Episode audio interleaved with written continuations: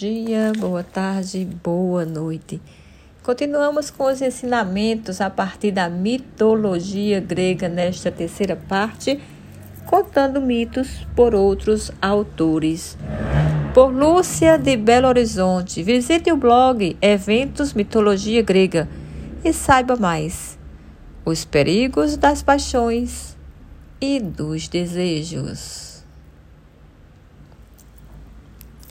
Contam historiadores que há 3.200 anos nasceu um Daemon no Monte Agdistis, que tinha atributos masculinos e femininos.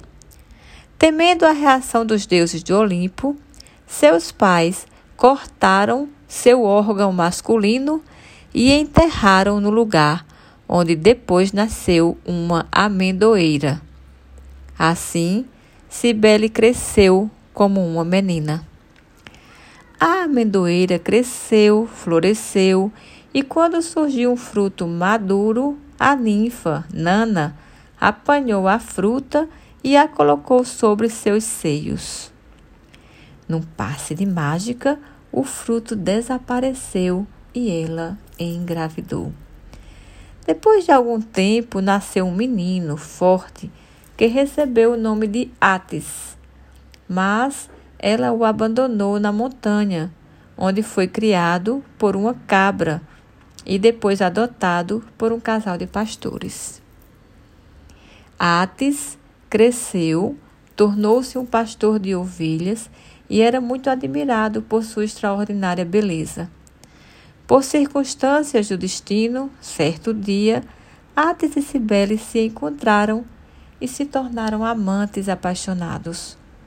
Os pais adotivos de Atis já tinham prometido que ele se casaria com a filha do rei Midas. Por isso, providenciaram a cerimônia do enlace de Atis com a princesa. Porém, no dia do casamento, Sibeli surgiu com seu poder transparente, fazendo Atis enlouquecer.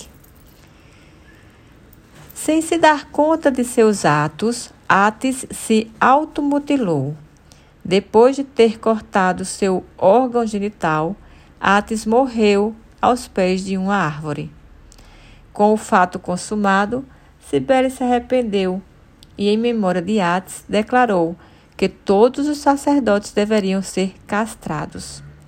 Mas, não querendo ver o corpo de Atis apodrecer, a deusa o fez renascer como um pinheiro verde em 25 de março, dia em que ocorria o festival de Hilaria. A data do festival coincidia com o equinócio, que marcava o fim do inverno e anunciava a chegada da primavera. Além de ser o primeiro dia do ano, também era o mais longo, que indicava a temporada de renascimento, renovação e rebrota. Atis passou a ser venerado como um deus da vegetação e dos frutos da terra que renasce na primavera.